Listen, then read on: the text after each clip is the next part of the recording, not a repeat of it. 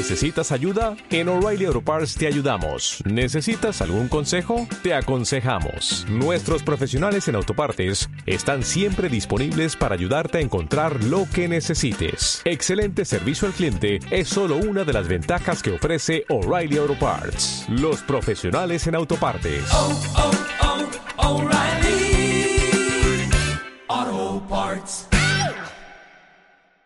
Las opiniones vertidas en este programa son exclusiva responsabilidad de sus participantes y no necesariamente expresan la postura institucional de la Universidad Nacional del Sur sobre los temas a los que se refieren. Ya comienza Causa y Efecto. Un programa del Departamento de Física de la Universidad Nacional del Sur, con una mirada científica y divertida del mundo que nos rodea.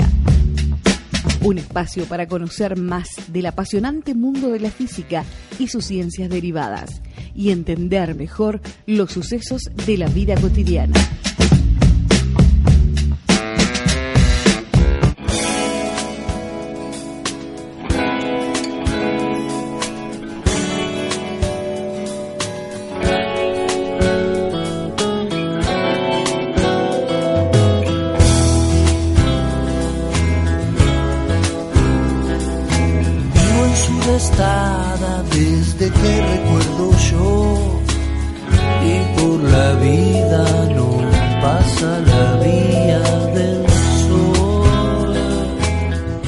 ¿Qué tal? ¿Cómo están? Bienvenidos oyentes de Radio Universidad a una nueva entrega de, de Causa y Efecto. Para aquellos que son oyentes habituales del programa, bienvenidos y para aquellos que no lo son, espero que, que disfruten hoy un- una nueva, una nueva entrega. Eh, hoy en particular, además del equipo que siempre me acompaña, Romina Luna y Adrián Jiménez, ¿cómo están? ¿Qué tal, Gaby? ¿Cómo Todo estás? bien, Bueno, acá andamos. tenemos invitadas a mm, dos, bueno, colegas e investigadoras del trabajan en Iquisur y en la Universidad Nacional del Sur. Tenemos acá la presencia de la doctora Verónica Lasalle. ¿Cómo estás, Vera? Hola, ¿qué tal? ¿Cómo están? Bueno, ¿Todo bien? Bienvenida. Y de Fernanda Horst. ¿Qué tal? ¿Cómo va? ¿Todo bien? Bueno, muy bien. Contentos porque realmente este mm, tuvimos la oportunidad, bueno, yo con otra chica del departamento de asistir a Ah. una charla que hace poquito dio Vero y, y que mm, por ahí, sí, sobre todo por ahí que son muchos oyentes de y habitués de la universidad, que está muy bueno que asistan, que son estos cafés científicos, donde, bueno, se hicieron tres entregas, creo, ¿no? Tres, hoy y hoy justo jueves está el doctor Agamenoni, ¿no? Sí. Este, y que un poco es eso, ¿no? Por ahí, porque a veces la fama de los científicos como que están solo en sus laboratorios. Bueno, Sí. esta idea de un poco del café en Casa Colman es, es eso, ¿no? Que poder estar ahí tomando un café, escuchando alguna charla, aprender cosas y bueno, y, y preguntar. Que a veces por ahí cuesta, porque bueno, uno que está acostumbrado, pero por ahí para la gente que no está habituada, pero la, la- la propuesta es, es interesante. Y bueno, el tema de hoy es nanosistemas magnéticos. Eh, acá mm, las dos investigadoras trabajan este, sobre este tema y aplicaciones tanto en medio ambiente como salud.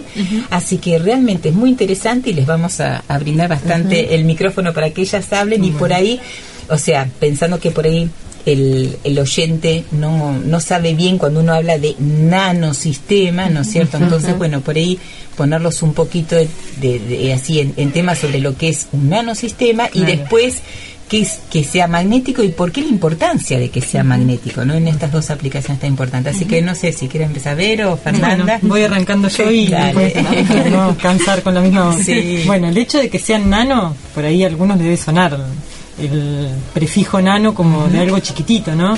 Más que nada. El tema es que es algo tan chiquitito que lo podemos comparar, por ejemplo, con el diámetro que tiene un cabello humano. Sería aproximadamente 10.000 veces más chiquito que un cabello humano, lo que sería la escala nano. Entonces estamos hablando en realidad de, en este caso, partículas que se pueden comparar con los tamaños que tienen, por ejemplo, las proteínas, Claro. eh, algunas bacterias. Entonces, de ahí, eh, por un lado, puede verse la importancia o el interés de estos sistemas. Pero por otro lado, más que nada, el interés está dado en que aparecen otras propiedades en esos materiales que cuando están a grandes escalas, en la escala macro cotidiana que nosotros estamos acostumbrados a manejar, no tienen. ¿No es cierto? Entonces, esa es la importancia de trabajar con nanosistemas. En el caso particular de las- los nanosistemas magnéticos, además de esa, de esa propiedad tan interesante, se le suma el hecho de que puedan responder ante el estímulo de un campo magnético. Claro. Sí, ¿esto qué quiere decir? Quiere decir que si nosotros los ponemos, los exponemos a un imán, por ejemplo, pueden ser atraídos por este imán. Claro. Entonces, eso permite tener eh, materiales que pueden ser de mucho interés en diversas aplicaciones como las que mencionó eh, Gabriela. Claro. El hecho es que con la respuesta magnética los podemos orientar hacia donde nosotros queremos, Claro. tanto a nivel in vivo como para las aplicaciones biomédicas, como para lo que es remediación ambiental y demás, pudiendo eh, remover el sistema magnético del lugar contaminado de manera fácil, ¿no es cierto?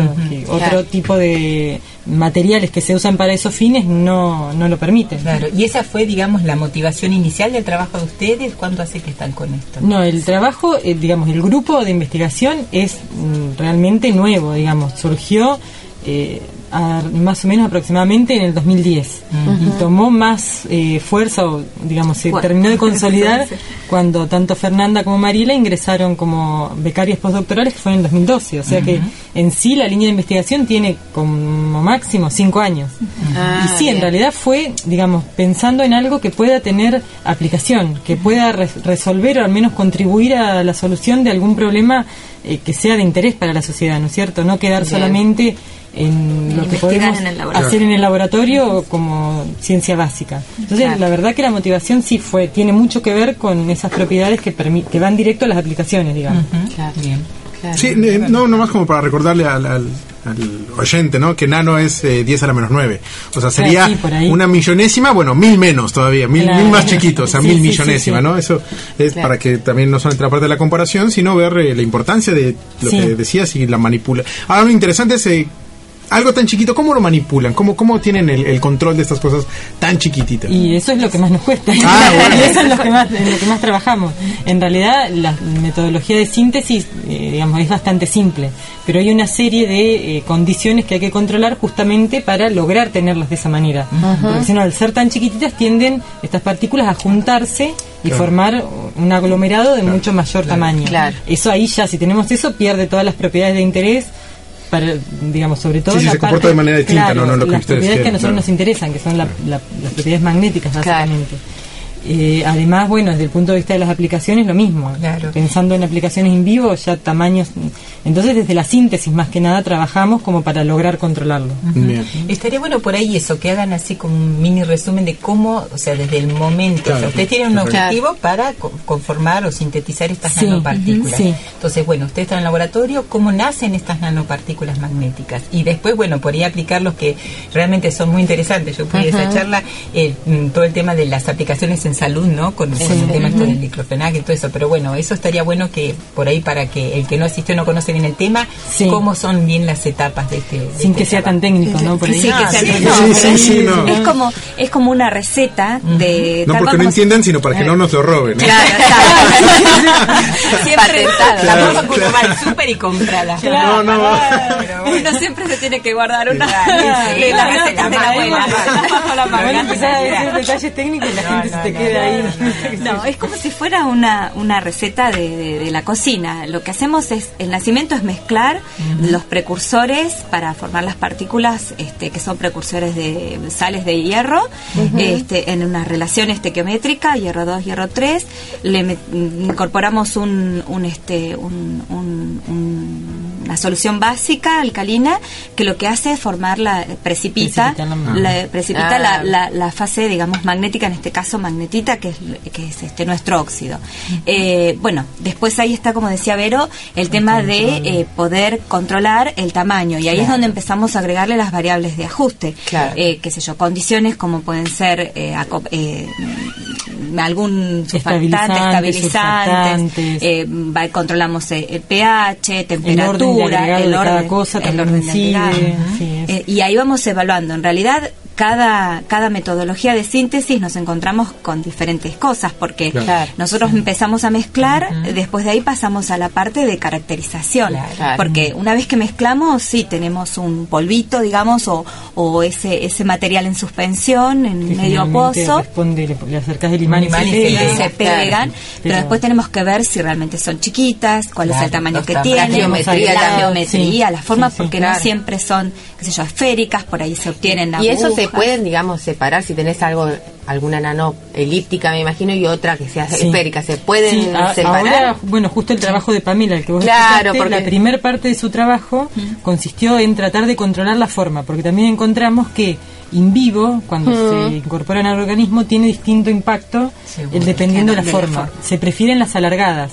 Ah, ¿sí? Entonces, con Pamela estamos, estuvimos explorando condiciones, sobre todo trabajando con el orden de agregado, el tipo de surfactante y demás, y logramos obtener desde esferitas bien chiquitas, Claro. esferas mezcladas con bastones y bastones, que son los que yo por ahí mostré en, la, en la charla. Entonces, eso también tiene, tiene un- digamos, las condiciones estas también tienen impacto en la forma. En la forma. Y logramos tener, digamos, dependiendo de las condiciones, una u otra Claro.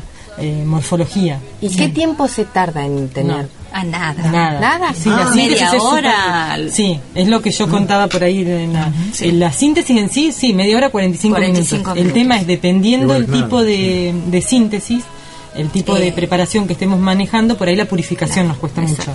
Porque a veces son tan estables, son tan chiquititas y están tan estables en dispersión que no las, nosotros generalmente para purificarlas las descantamos con un imán de alta potencia, sacamos el sobrenadante de la reacción y lavamos con agua o depende del el estabilizante que pongamos, el solvente adecuado para remover ese estabilizante. Y muchas veces no logramos decantarlas. Estamos, Pamela por ejemplo Sí, estuvo semanas semana, tratando dos. de decantarlas porque no no lograba destanca- eh, no, no lográbamos decantarlas las por la estabilidad, los tamaños que tenían y digamos el mecanismo de estabilización. O sea, se formaba un mecanismo tan estable que no permitía que decanten las partículas, que en, en cierto de cierta manera eso es bueno. Claro. Ahora, yo, digamos, ustedes ya tienen este, estos nanosistemas, digamos, ¿y cuál es el próximo paso si yo lo quiero hacer una aplicación en salud, por ejemplo? ¿Qué, qué, cómo, ¿Cómo se hace? No, primero la caracterización, sobre todo en términos de lo que es el tamaño, que eso lo hacemos por dos métodos comúnmente. La y TEM, microscopía electrónica de transmisión. Entonces el TEM más, más que nada nos pinta el tamaño en dos dimensiones y la agregación. Bien. Pero en realidad el que nos aporta más información para las aplicaciones in vivo es el light scattering, porque ahí medimos el tamaño Claro. de las partículas en dispersión.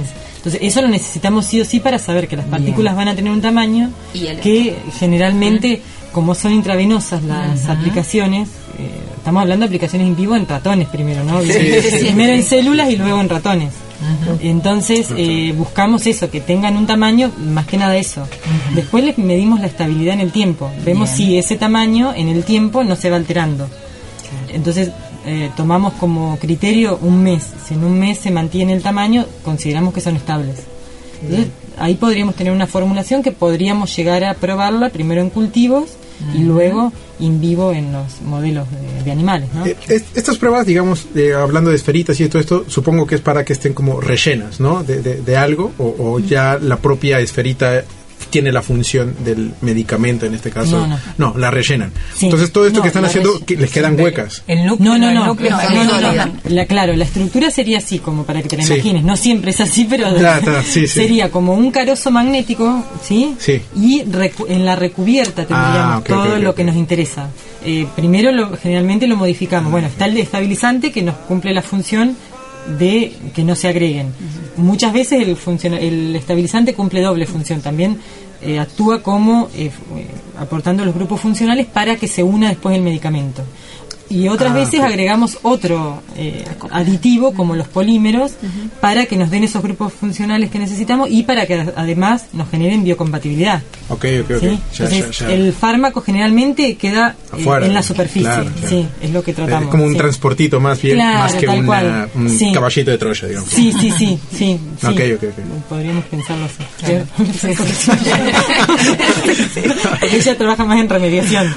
ambiental, entonces- Pobre, no. Ahora, ahora la Yo podemos poner encima, también ¿viste? A mí me dejas.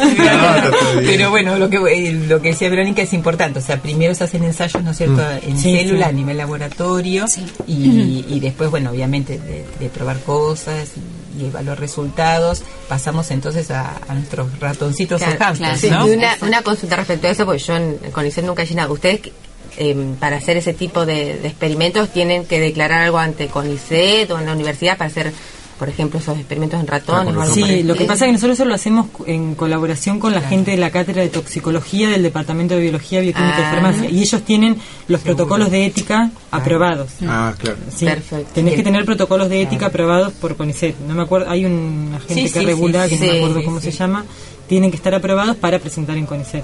Y ellos lo Ah, tienen. sí. Y eso, eh, la síntesis y todo eso, ¿dónde se hace? ¿En Plapique o los No, laboratorios no, están no, no. en la uni- en la- Ahí en el el laboratorio, en el. Inquisur. Ah, Sí, sí. Nuestro laboratorio está eh, se llama 73C, en el laboratorio de síntesis. Es- ¿Viste cuando vos entras del aula 72? Sí. La puertita que ves Claro, la no, que yo me imagino, no, no sé cómo será el equipamiento. algo- No, No, no, es muy simple. No, claro, es muy yo, simple. yo, yo hago simulaciones, pero soy media Claro, estamos en mundo supuesto. Tenemos un bang up. Sí, sí, sí. No, no, Nosotros somos el famoso lo atamos con alambre. Claro, bien argentino.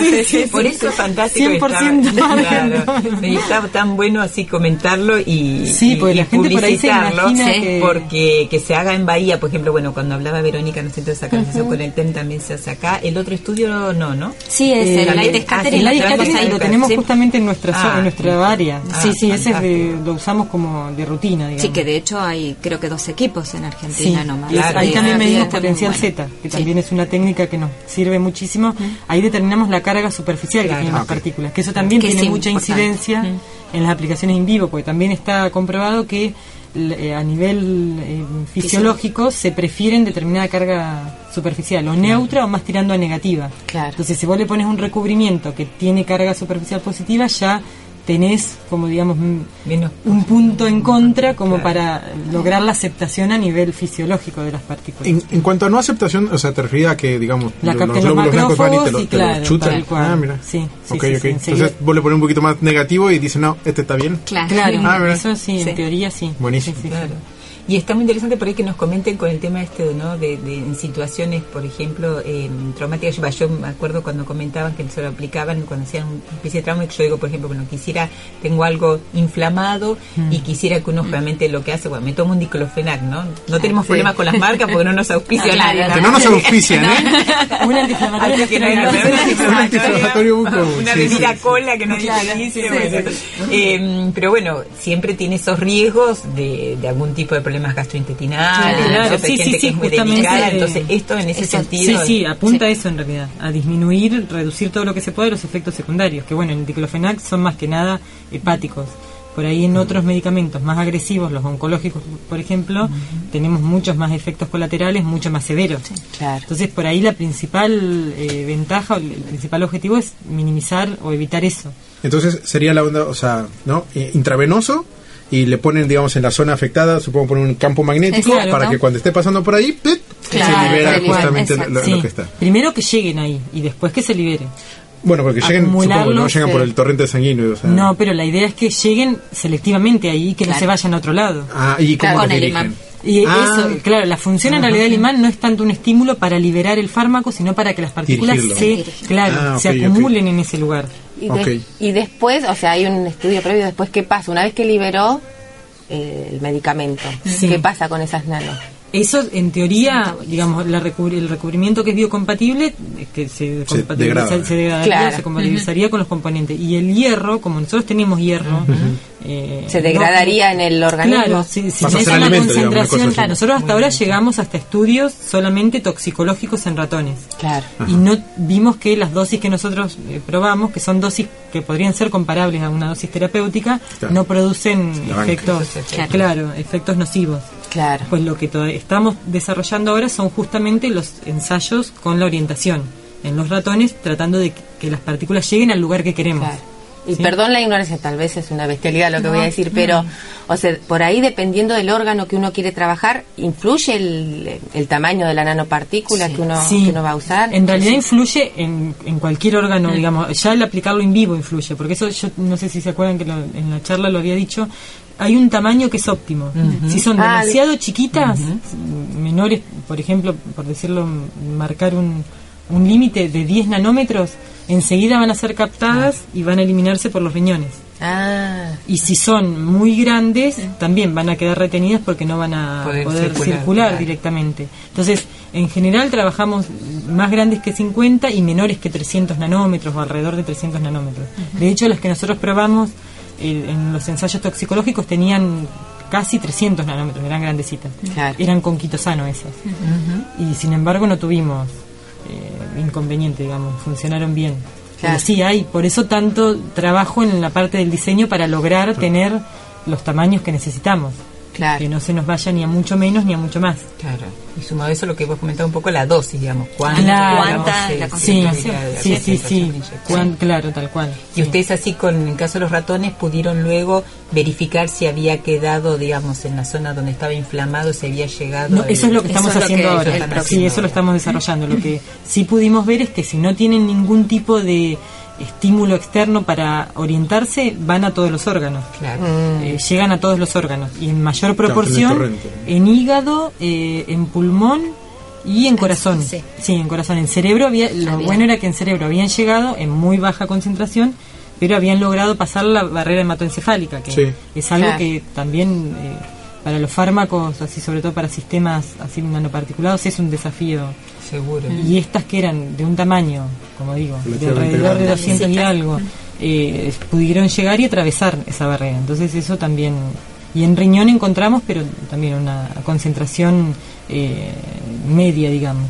Claro. No, pero buenísimo porque tienen todo el cuerpo ya de casi. Claro, eso sin la orientación. Ahora lo que estamos tratando de hacer ahora es poniendo, como yo expliqué, inducir la inflamación en, en la pata de un ratón, ponerle el imán, inyectarles y ver si llegan Si ahí. llegan ahí. Primero Se si llegan, en- en el- claro, en la En la afección. inflamación. en esa afección si el medicamento es efectivo, si así logran desinflamar y después analizar la patita del ratón una vez sacrificado y ver si qué, dos, qué concentración de partículas llegaron ahí Ah, para claro. evaluar la efectividad y la selectividad, ¿no es cierto? ¿Y ese estudio también lo hacen ustedes? De, de- todo eso en colaboración. Colaboración. Sí, sí, sí. Sí, Sí, sí, nosotros. un bloque No, por eso. No, no, no. grupo, ahora. Sí, yo de amigos, dijo. era. Sacamos son, muchos pasos, digamos, muchos Sí, que sí, tienen pero aparte que si vos, si vos eh, vas registrando es multidisciplinario, Sí. o sea, Claro. Nuestra formación, yo, bueno, las dos, somos sí, licenciadas sí. en química y doctoras en química, doctoras en ciencias Claro, tenés que saber de biología, Por eso, medicina, es no, no imposible que puedas abarcar todo. No. Sí, no, no. Entonces, Y creo que es un poco, nosotros como lo hemos tratado y, y conversado en varios programas, El esto de espíritu, sí, el sí. multidisciplinario es Multidisciplinario. fundamental. No, no podés Y cada trabajar. vez más, Sí, no. porque si no te sí. tenés que especializar. Nosotros Sí. nos pasa en física, ya son tantas áreas que no puedes saber tanto de física, tanto de química, no, de que además esto, de es la única manera para lograr llegar a algo que pueda aplicarse. Seguro. Porque si no vos con tu visión pensás que lo tenés todo claro, pero viene el médico y te dice, no, pero acá vamos a tener este y este y este problema. Y vos no lo contemplaste, porque Claro. vos estuviste centrada en el diseño, en las propiedades físico-químicas y demás. Me Sí, uno por ahí que- pierde el foco Claro, de- de lo mismo con los físicos. Nosotros con la parte de propiedades magnéticas también. Tenés que juntarte con los físicos y decir, no, pero fíjate, acá la propiedad... Y Seguro. es como... Sí, nosotros, bueno, en materiales, justamente que me mencionás, ya está también Sí. este, egresada en posgrado de materiales, y ahora que tra- muchos de los estudiantes de farmacia están haciendo el doctorado en materiales, eh, yo, bueno, hace poquito tuvimos todas las charlas de avance de tesis, y es fantástico, pero por ejemplo, se hace mucho en materiales para avances de una prótesis determinada, y ahí sí o sí tenés que estar con el clínico, con, con el traumatólogo, bueno, en fin, con la especialidad que requiera, porque si no, este, es imposible. Sí, no podés. No terminás, No, claro. no, no. Aparte Sí, te vas sí, a encontrar con problemas terminás, que claro. seguramente eran muy obvios para otro grupo y te hubieran Sí, solucionado pueden más llegar a resolver. Otra consulta, porque yo, o sea, por lo menos que tuve el gusto de, de escuchar la tesis de el avance, de tesis de esta, de esta chica y no hay no tienen subsidio por parte de farmacéuticas o algo por el estilo, porque, o sea, es una Estamos- o sea, es un estudio estamos- fantástico. Lo que pasa es que uno en un momento que pueda llegar y patentar algo, ahí es otro tema también. Claro. Sí. Pero hay otro interés, claro. Claro, no, pero que no está mal porque justamente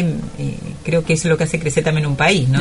Sí, sí, tal cual. Es Sí, la necesario. Pero igual un poco es de- eso a lo de que- no sé, por ahí lo que apuntamos nosotras y es el espíritu que tenemos en el grupo, es poder decir, no quedarnos con lo que estamos haciendo a nivel laboratorio, sino ir más allá. Tal y el ir más allá significa el poder lograr tener esta comunicación con, con un problema particular, como vos decís, con una, con una droguería, con una empresa farmacéutica o con alguien o con un grupo de médicos, para poder eh, decir, bueno, probamos nuestras partículas, nuestros materiales para resolver este problema. Claro. Entonces, ahí desde Claro. ese punto de vista está bueno trabajar. Lo que pasa es que, bueno, lleva todo otro Sí, trabajo. Sí, sí, este, seguramente. Detrás conseguir la gente, por ahí la apertura y por ahí achicar un poco esta distancia que hay desde la parte de la sociedad o desde otro lado, al lado Mm. que apuntamos, que a veces por ahí nos tienen a nosotros como los investigadores, los científicos, viste, como en un laboratorio. Aislados. aislados y que no tenemos capaz que hasta como bichos raros que no tenemos este noción de Bueno, eh, algunos no sé. Cuesta que, claro, sí. Desmitificar. A nosotros nos ha pasado, sea física o educación física, porque Sí, no pensé que sí, estuviéramos Claro. física, pero bueno. Este, eso es un desafío que me parece que bueno que por ahí poco a poco por lo menos nosotros apuntamos a eso a poder Sí, ir y a más mí me allá. parece fantástico, yo cuando escucha, yo digo, es fantástico que un estudio de esta característica se haga Se a puede. nivel local, Sí. en, o sea, en una universidad que pasa cuánta gente este. Sí, y sí. que ayudaría a tantas personas, eso me, me pareció fantástico. Y después, bueno, la parte ambiental también es Sí, ahora, ahora súper segundo interesante. bloque vamos a hablar Sí, de sí, eso. sí. Así que bueno, como dijimos que parecimos bichos raros, vamos a escuchar bichos de la ciudad, de los piojos acá han pedido nuestras invitadas. Eh, que disfruten el tema y en el segundo bloque seguimos con la música.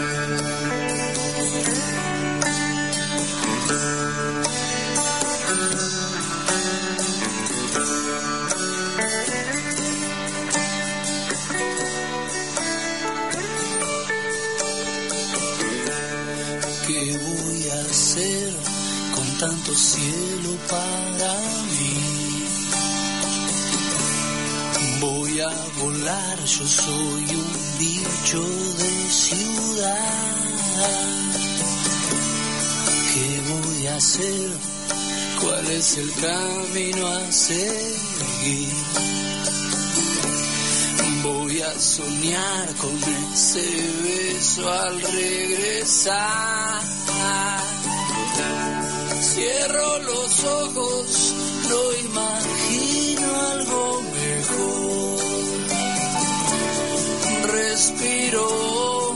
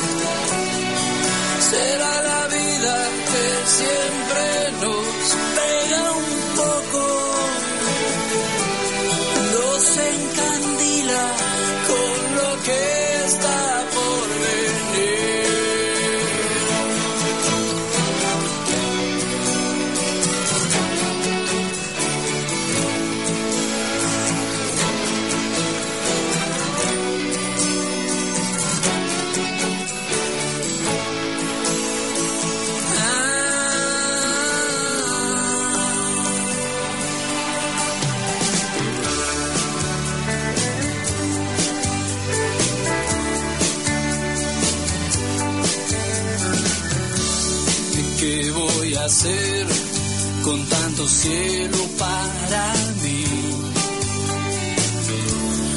Voy a volar, yo soy un bicho de ciudad.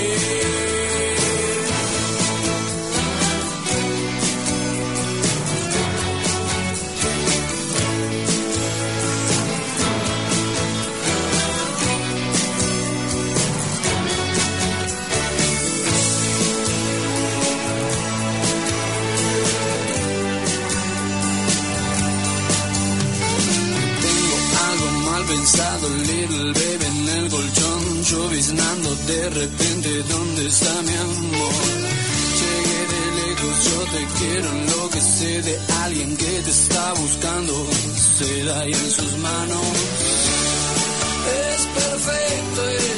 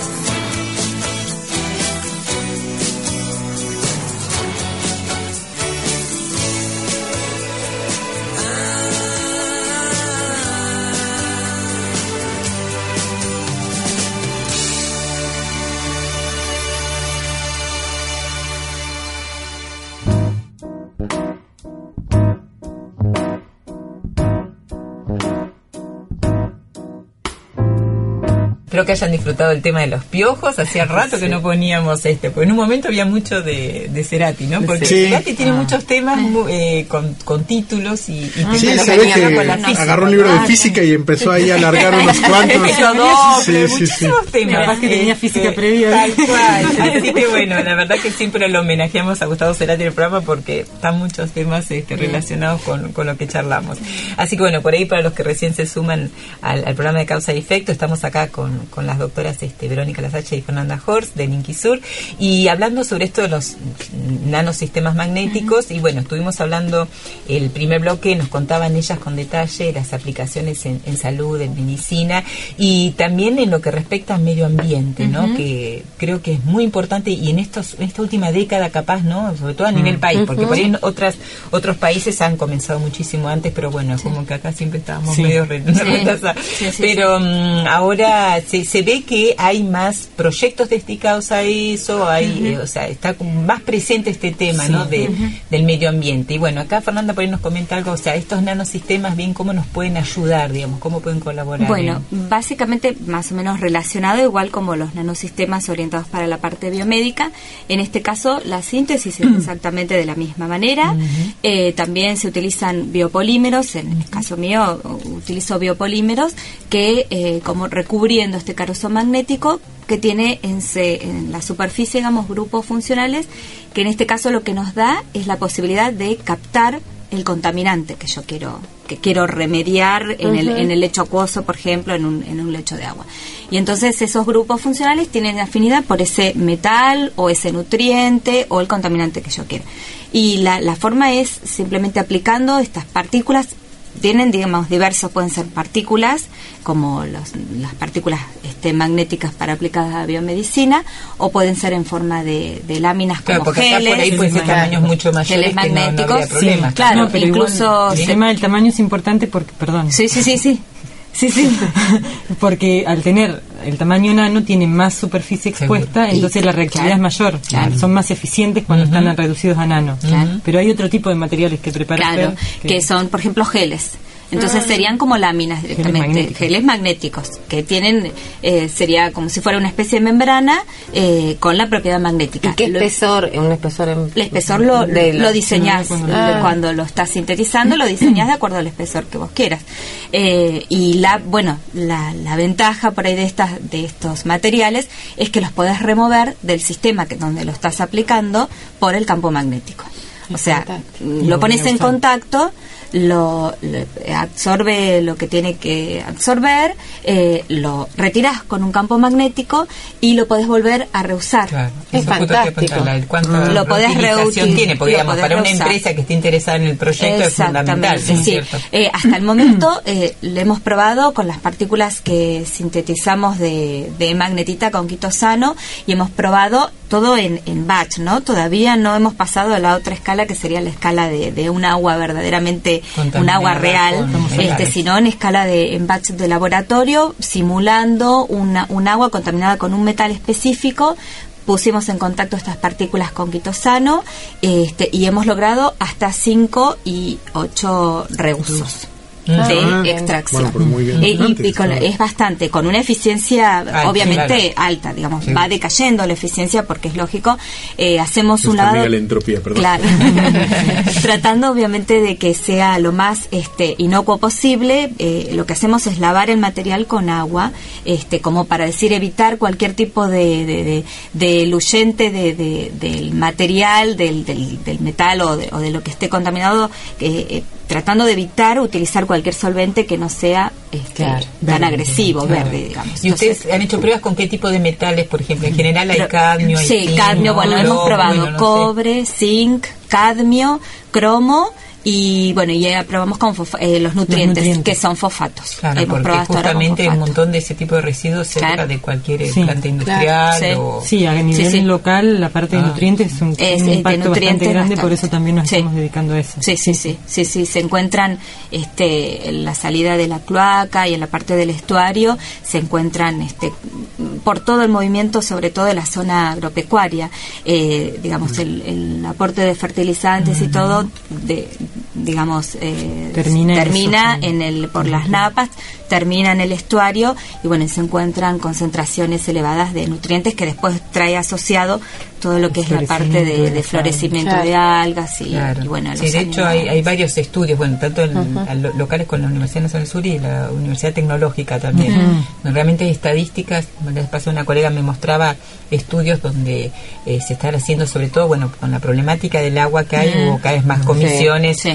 Eh, bueno, el municipio integró mucho a las universidades con Sí. el objetivo de investigar Sí, y sí. cada vez hay más estadística, entonces uno tiene datos también para poder comparar y Claro, ver. sí, sí. Pero realmente es muy muy interesante. Sí, sí, sí. Eh, de los dos sistemas, ya sean las dos aplicaciones que ustedes mm, básicamente comentaron que es en salud o en medio ambiente, eh, hoy por hoy, ¿qué se está comercializando de esto en forma internacional o a nivel país, por ejemplo? ¿Existe actualmente alguna forma de ir, que alguna empresa vaya, compre alguno de estos Sí, nanosistemas? o- bueno, la parte de medio ambiente que Vero lo comentó en el café científico es eh, una empresa nano- Nanotec, se Nanotec, llama. es, una empresa tipo de base argentina. tecnológica que se fundó en el 2008. Es, jovencita. trabaja en colaboración con varias universidades. eh, y sí, ellos y ellos este están tienen como una especie de kit sería nano nano de Sí. para Hay arsénico uno para en remediación de particular que lo están usando bastante para remediación de arsénico. Son nanopartículas de hierro cero valente los que usan ellos. No dicen si es con recubrimiento o no. Tampoco eh, ahí en la página no, no no especifican, claro. tampoco las propiedades ni se, se Seguro. reusa Claro, está ni nada. todo- Está todo pero sí está comercial pero es, están disponibles Están- comercialmente sí, sí. lo mismo también ellos eh, de otras de otro tipo de metales también nanopartículas de plata que las Ah, eso usaron te iba a preguntar, Sí. porque Sí, había las otros de plata elementos. las usaron para modificar pinturas. Con esas pinturas pintaron las salas de terapia intensiva del Hospital Garraham, como una especie de pintura antiséptica. Ah, y claro, porque la sí, plata la tiene esas sí. propiedades Sí. Sí. O sea que esa empresa sí se está dedicando a, la- a la- básicamente a la síntesis de nanopartículas y después la- las vende como para que un tercero las aplique, ¿no es cierto? Y después sí, a nivel internacional, Sí. sobre todo para la parte biomédica, las nanopartículas de magnetita, cubiertas por ejemplo con carbóxido extrano, ya se vienen usando de la década del 90 como agentes de contraste. En, las, eh, en los estudios de resonancia magnética. Eso sí se viene. Después del resto no, no. está todavía comercialmente disponible. Hay en Europa ya pruebas preclínicas eh, para el uso de estos sistemas eh, como liberación o como hipertermia también, pero comercialmente todavía no hay nada disponible. Claro. No, que yo ¿Y, sepa. y en la parte ambiental? y en la parte ambiental no tampoco es, Ah. es muy poco es no no hay muchos sistemas Claro, porque Este, todas estas investigaciones son relativamente nuevas, ¿no? Sí. a, a nivel Sí, mundial. lo que pasa es que 90 más o menos Claro, sí, sí, sí. Por ahí vos ves mucho en los papers que, que sí hay, hay, hay trabajos de laboratorio, pero nunca se alcanza a llegar a lo que es una muestra real. Porque en una muestra real es donde vos tenés un combo de todo. Y sí está bueno estos estos tipos de, de sistemas, de materiales, lo, lo aplicás a nivel laboratorio, pero después cuando tenés todo junto, creo que ahí es donde se complica un poco más llevarlo a, Claro. a cabo. Y como mencionamos una vez que por ahí no se sabe el efecto colateral claro, Sí, claro. que sí, puede llegar todo- a tener. sí, Eso Eso es todo un todavía- todavía Sí, eso- la nanotoxicidad ya tiene Claro, nombre y todo. Ah, ya tiene Sí, sí, sí, sí. Sí. Se sí. estudiando, sí, sí. Y cual. también después en la parte de qué haces después con estos materiales, una vez que los usas, por Claro. ejemplo, el caso de remediación, que los reusás, los reusás, ¿A dónde van? ¿a dónde Claro. van? Bueno, ¿Qué bien, hacemos sí. con la disposición Claro. O sea, final? O sea, hay todo que el completar ciclo. el ciclo, sí, exacto. porque sí, yo- la nanotecnología está, es, digamos, es- es, es- relativamente nueva. Todo sí. es- este tipo de cuestionamientos es obvio que van a surgir en este en esta etapa. Me parece sí. que es normal como pasó con otras tecnologías que surgieron. Claro. O sea, estamos Sí, yo recuerdo investigaciones, por ejemplo, con nanopartículas de ceria, que es dióxido de Sí. también por el tema del arsénico, y era, o sea, tenían agua contaminada en tanques, por ejemplo, en localidades muy chiquitas, y bueno, con nanopartículas ellos después iban haciendo los controles y absorbían el arsénico, pero bueno, lo que no se sabía es después, sí, a futuro, ¿Qué primero Claro. qué hacer con eso, y después si esas nanopartículas de ceria que quedaron dispersas, si pueden llegar a afectar o no, Sí. La- pues claro, Claro. o sea, porque eh, tenés que seguir todos los pasos de todas las Exacto. normas, ¿no es cierto?, de Claro, seguridad, sí, de control, sí. de calidad. Yo creo que eso Sí, que es no lo cumpla que- con el dicho que el remedio sea peor que la enfermedad. Claro, sí, sí. Este, así que en ese sentido, por eso que el, el trabajar así de manera multidisciplinaria Sí. te, te allana un montón, Sí. porque Sí. vos por ahí hay cosas que ni prevés que puede Sí, pasar, claro. un bioquímico, un farmacéutico, un médico, y Sí. no, fíjate, Claro. Este analiza lado tal vas a tener cosa. este Sí. problema. Sí, Sí, sí, sí. esa es la idea. Claro, sí. Así que yo me gustaría también que comente, porque bueno, como Vero y Fer comentaron, es un grupo este, multidisciplinario. Sí, sí, sí, eh, sí. Por ahí para que la gente conozca más o menos con, con quiénes entonces trabajan Claro, ustedes. sí, bueno, eh, acá en Bahía Blanca trabajamos en colaboración con la doctora María Luján Ferreira de Plapiqui y una becaria de ella y también mía, Paula Nicolás, Nicolás. la licenciada Paula Nicolás. Después trabajamos eh, acá en Bahía también con la gente, mucho con la gente del Departamento de Biología, Bioquímica y Farmacia, son los que nos, eh, digamos, colaboran en la parte de, de los análisis de, en cultivos celulares y eh, en los ratones in vivo, la gente de, de la cátedra de toxicología y la gente de eh, los que hacen cultivos, eh, la doctora Virginia Masheimer y Adrián Campelo, el doctor Adrián Campelo. Ellos son los que con los que trabajamos en la parte de cultivo. Después trabajamos en la parte de materiales, sobre todo en la parte de geles y demás, con investigadores del INTEMA de Mar del Plata. Trabajamos en la parte que nos, digamos, nos colabora en la parte de propiedades magnéticas, eh, un doctor en física del Instituto Balseiro, también de la, del INIFTA, para también De La físicos de, sí, en La Plata. Eh, después también con gente de la Universidad de La Pampa, de la cátedra de, de la Facultad de Veterinaria, para los ensayos también en vivos y estos que estamos haciendo ahora de la parte inflamatoria. Y, Y creo de que acá de no- Bahía Sigla, eh, Carla. Y Eh, también, de- con claro, la con la gente con la gente con la gente que justo ahora Claro, con las muestras, con la- claro, para la parte de eh, sí, ambiente. la parte de, de las muestras reales con las que vamos a probar los materiales. Claro. Sí, creo que no me olvido. No, están todos Un montón. sí, Sí, sí, sí, Sí. Sí, sí, sí, no por solo a eso. nivel local. o sea. Por eso uno dice en un paper hay 14 autores. Claro. en eso les iba a preguntar, ¿es fácil publicar por en la parte de medio ambiente? Yo me imagino que es un poco más sencillo, pero en la Eh, parte más o menos. más o menos. Lo que pasa que es, ma- eh, como vos lo ves el tema es eh, cuando armamos el artículo, digamos, muy multidisciplinario. Entonces por Claro, ahí tenés controversial a eh, veces, claro, ¿no? Tenés Claro. el tema de Hacia en dónde qué apuntar. ¿Dónde lo mandas? ¿Dónde lo mandas? claro. Apuntar. Entonces muchas veces no es que sea difícil, sino que no enganchas de una, digamos, con el ámbito correcto. Entonces Claro. por ahí dicen, no, acá este es para la aplicación, pero en realidad lo ven más como que es algo material, entonces te lo rebotan. Claro. Para materiales. Pero no, materiales digamos, te como dicen que tiene que ser no. aplicación. Ah, no, no, yo pensé por ahí que era en la parte de, de que, medicina. claro, no, no hay revistas todavía con No, esa. Viste que los targets las revistas Sí, son cada sí, más reducidas sí. porque cada vez hay más variedad. Por ahí, Sí, pues sí. los oyentes no se saben, pero bueno, cuando uno hace un trabajo de investigación, tiene sí o sí que publicarlo, Sí, digamos, en no nuestro trabajo. Por lo menos para seguir trabajando como investigadora, tenemos que seguir publicando. Y pasa eso. A nosotros nos pasa con modelado. Yo, yo he trabajado en experimental y modelado, ¿no? Entonces, por ejemplo, mandé modelado y te dice, pero ¿y el otro Claro, experimental? sí. Mandá experimental y pero eh, no probaron. Entonces, Claro. eh, no es fácil por eso, porque a veces una vez que encontrás el ámbito ya sabés que para determinado Claro, perfil de claro. trabajo es ese Claro, ámbito para pero Sí, sí, sí. es cuestión Sí, de pero eso. un problema interesante para, al ser tan multidisciplinario, no la ventaja, pero después cómo le haces, ¿no? O sea, ¿dónde lo mandas? Claro. Qué, qué, qué macana eso. ¿no? Claro. Sí, Sí, sí. no, siempre se encuentra el enfoque, le das un enfoque y va al ámbito de, de, Tarda de un acuerdo al poquito, enfoque que pero le das. se Claro. encuentra. Sí, sí. Y, y después, por ejemplo, eh, Fernanda comentaba el tema de la reutilización, las aplicaciones medioambientales. Y con respecto a las aplicaciones de salud, no, porque digamos, o Y sea, eso no sería queda. la idea, sobre todo para liberación. Claro. Para liberación de fármacos pensamos que queda y que se degrada normalmente en el organismo. Sí estamos también eh, tratando de incorporar a partir de una tesis, esta tesis que empezó el año pasado recién, todavía estamos bastante preliminar, incorporarlas para diagnóstico. Son estas partículas a las que les estamos eh, sumando como un aditivo el ácido fólico, que es un, eh, digamos, es, Selectivo. selectivo a las células tumorales, porque el receptor de ácido fólico está sobreexpresado, es decir, está como en más concentración en las células tumorales que en las células normales. Entonces, como que es- en el inyectado en el torrente sanguíneo, si, ten- si tenemos ese tipo de eh, Patología, y se, digamos en contacto con las partículas estas, podrían detectarse de manera más fácil, digamos. ¿Y eso cómo, eh, me parece, cómo se les ocurre eso? O sea, llevarlo... Porque o son pod- químicas. claro. Los hombres que manejan. ¿Cómo puede ser? Bueno, los farmacéuticos es genial. Las charlas de farmacia no queda, lo dicen con una velocidad. Los nombres. No, pero ¿por qué ponele, cómo se les ocurre que sea ácido fólico y... Y leyendo, básicamente. No se nos ocurrió a nosotros. a leer. En realidad creo Sí. que pasa, digamos, también por, no sé, será farmacéuticos o, o los Sí, sí. más afines a, a la Sí. cuestión eh, biológica que analizan cuáles son los, los, las, las los- las Sí, células los o los marcadores, que están dispuestos que yo para un determinado tumores o lo que sea. Claro, y entonces ahí encontrás. eh, Y, y debe tener alguna característica el fármaco para que se pueda unir, digamos, al... Y los grupos Claro, sí, funcionales. los grupos Ah, sí Ah, sí. Sí, que- nosotros lo que probamos hasta ahora que es con diclofenac, hicimos Sí. dos tipos de acople del fármaco con las nanopartículas. Uno Claro. por absorción física, directamente las fuerzas más débiles por las que se pueden unir eh, químicamente, ¿no es cierto?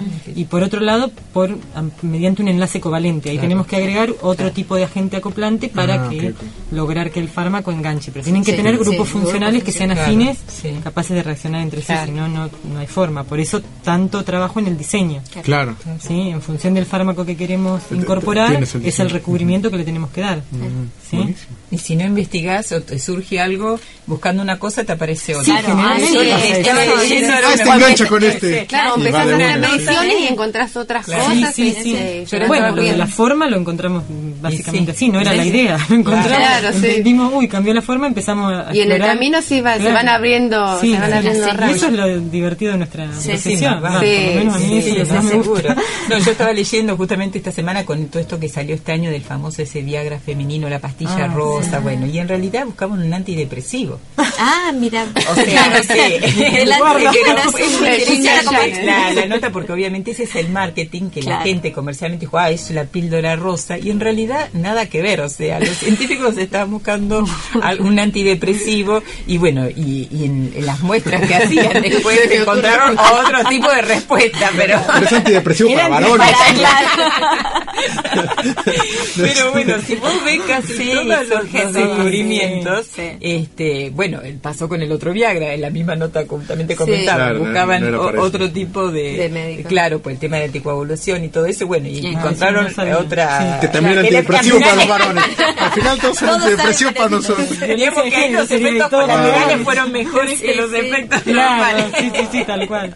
Pero si eso es una realidad, ¿no es Sí, cierto? sí. Que vos salís buscando, este, investigando algo y bueno, Sí. Sí, bueno, sí, en física estamos llenos de casos, Sí. hemos nombrado un montón de programas. Sí, pero me parece, o sea, cualquier investigación que uno Sí, yo creo que en cualquier rama debe pasar. uno lo va Sí. haciendo y vas encontrando. O sea, si uno se apasiona. apasiona. Ese es el tema, que por ahí, bueno, a nosotros nos pasa Se va a mucho. hacer, Sí, para hacer, el doctorado y Nunca lo que me dicen. no nada, está, pero- Claro. Uy, esto puede ser, uy, esto también. Claro, y ahí terminás, entusiasma. empezás Sí, como sí. un Se entusiasma. pulpo. No, aparte ustedes por ahí también se entusiasman más porque al ser tantos es como que, bueno, supongo, bueno, no sé si se verán asiduamente, sí, no por tan- ahí no, no, no, no. pero por ahí, qué sé yo, uno le comenta y se lo comenta a otro, ah, mira, y eso te hizo acordar a otra cosa que Mm, sabían y bueno, y cuando querés acordar es un- Sí. Una bola inmensa, Sí, ¿no? De sí, cosas Sí, para sí, hacer sí, que sí, no sí, podés controlar. No, porque nosotros en sí el grupo nuestro, que también eso tenemos que tenemos somos cuatro. son Son nano, Somos- un nanogrupo. Fernanda, yo, bueno, Fernanda, la doctora Mariela Gotegaray, que es otra investigadora asistente, y la bioquímica Pamela Ascona, que inició el doctorado el año pasado. Claro. Ese es en nuestro grupo. Ese. Ahora, El bueno, nuestro tenemos una núcleo. nueva becaria SIN que se incorpora ahora, pero ese es nuestro grupo, el núcleo, digamos. Primario. El resto son todos colaboradores, nuestro grupo es chiquitito. Claro, Claro. Sí, sí, Ahí sí. es donde está el cerebro, digamos, técnico. y todo así con los fondos con proyectos este, de Y ahí es con ICEN, Sí. nacionales. Hay que bueno, remar. Hay que remar. Ahí hay que Ahora tenemos una agencia de jóvenes y el PGI de universidad. Después tenemos Sí. en cor- La colaboración colaboración. con otros investigadores. Sí. Los costos para, para armar, por ejemplo, no es, no es No, mucho. no, lo que más por ahí el costo que tenemos fijo que es el de servicio, sobre todo por la Claro. parte de microscopía. Claro. La formulación que terminamos de sintetizar tenemos Hay que verla. de rutina van al TEM seguro, al CEM por ahí a veces sí, a veces no, pero el TEM siempre. Eso No vas a difracción de avanzar rayos no- X, no podés saber, claro, podés claro. avanzar. difracción de rayos X Claro. también y son pero bueno no Sí, sí. es digamos dentro de todo no es algo inaccesible Sí, para después los tenemos proyectos que manejamos digamos. equipos ahí en el LIUC que Claro. manejamos unos Ahí siempre su- te ahí hacen no una, pagan un precio Sí, sí, pagamos. En el, Sí. el Eh, mismo- sí, sí, el laboratorio que de instrumental de Pero uso es- compartido pagamos, pero, pero es, una es tarifa una tarifa diferencial, digamos. claro. Sí, sí. Sí. Sí, porque eso por ahí la gente no sabe, pero hay muchos equipos que justamente son muy costosos Sí. y el mantenimiento, porque a veces Sí. ha pasado en la universidad con la adquisición Sí. de grandes equipos que se han comprado equipos de, de mucho dinero y después, bueno, el tema era los, los insumos. Claro. por ahí Sí, no- sí. no Tenerlo había- parado porque no claro, había insumos. tal cual, Sí. eh, porque por caja chica no da Claro. y, y de- por ahí a veces pasa y eso es un poco también la mentalidad, así como hablamos del tema de muchas disciplinas, pero a veces en un mismo departamento pasa. de que es, muy difícil ponerse de acuerdo o por ahí es muy- por ahí a veces por la constitución de la universidad eh, que es departamental y cuando se compra un equipo donde participan tres o cuatro Sí, departamentos después- Sí. es difícil Es difícil. entonces porque cuando anda bien bárbaro Todo para todos los Pero cuando hay departamentos, que pero cuando hay que arreglarlo ¿Quién? O sea, no es fácil. No es o sea, el técnico, o a veces nos ha pasado nosotros con un microscopio, el FM, bueno, ha Mm, sí. sufrido, hay uno de los investigadores. sí, pero- Esto hoy por hoy, la verdad que tendría que preguntarle al director del, del IFISUR qué novedades hay, pero No hubo tesis que, estu ¿no? Claro, hubo ¿no? tesis que estuvieron este, Yo estuve en la cola para usarlo. Claro, llegó. claro, porque pero desde el momento que, Sí, que sí. llegó no anduvo. No, no anduvo, no, no. Entonces, bueno, realmente se invierte, uno se ilusiona mucho, Sí. porque lo que decía por ahí Fernanda, este equipo hay dos en el país, bueno, Claro.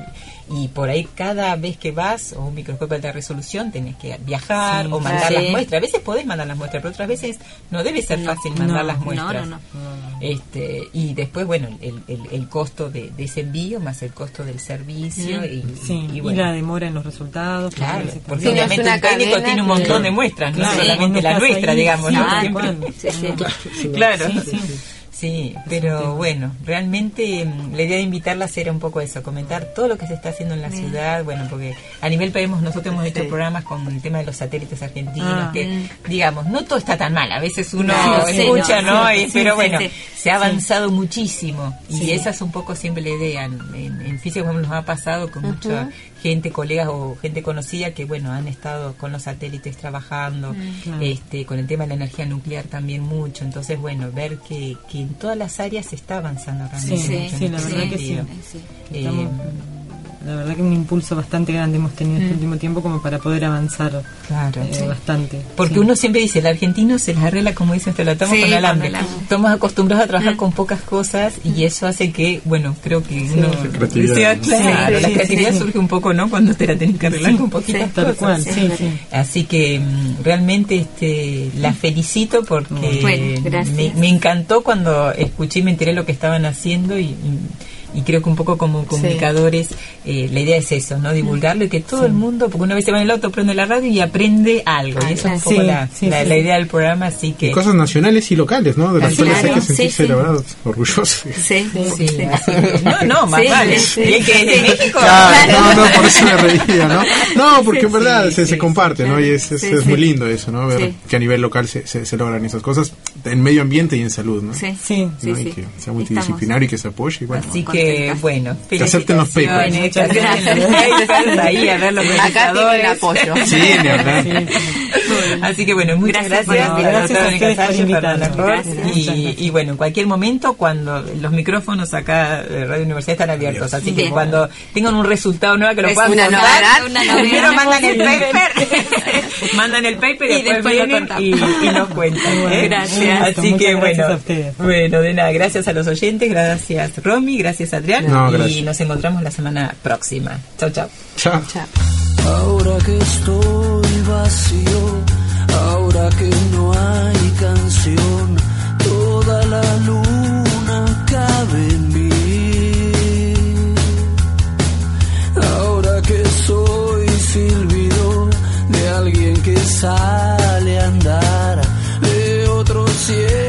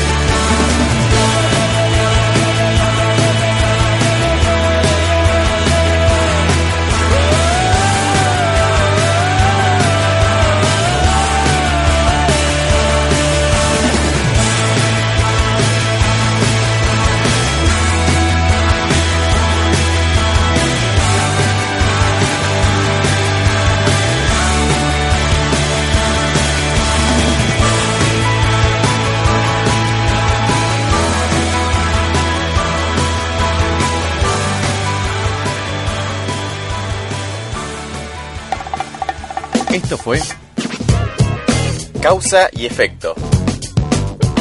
Un programa del Departamento de Física de la Universidad Nacional del Sur, con una mirada científica y divertida del mundo que nos rodea. Un espacio para conocer más del apasionante mundo de la física y sus ciencias derivadas y entender mejor los sucesos de la vida cotidiana. Nos encontramos el próximo lunes a las 19.30 por AM 1240, Radio Universidad.